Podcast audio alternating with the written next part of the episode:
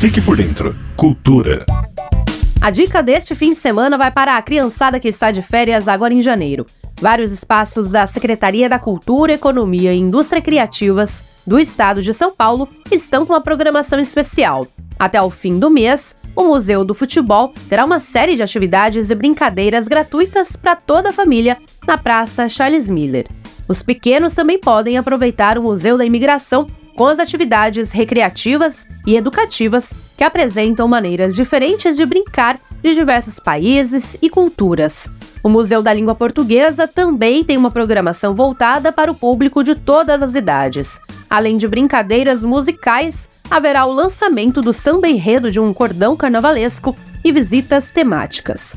Na Biblioteca de São Paulo, no Parque da Juventude, crianças com mais de 6 anos podem participar das gincanas e brincadeiras, assim como no Museu das Culturas Indígenas, no Parque da Água Branca, onde toda a família poderá participar das brincadeiras indígenas e dos jogos educativos.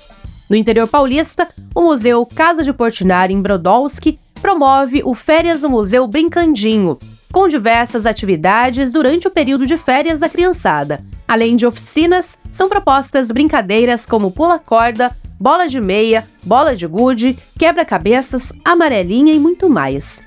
Para terminar, a última dica é a exposição comemorativa dos 60 anos da Mônica na Casa das Rosas.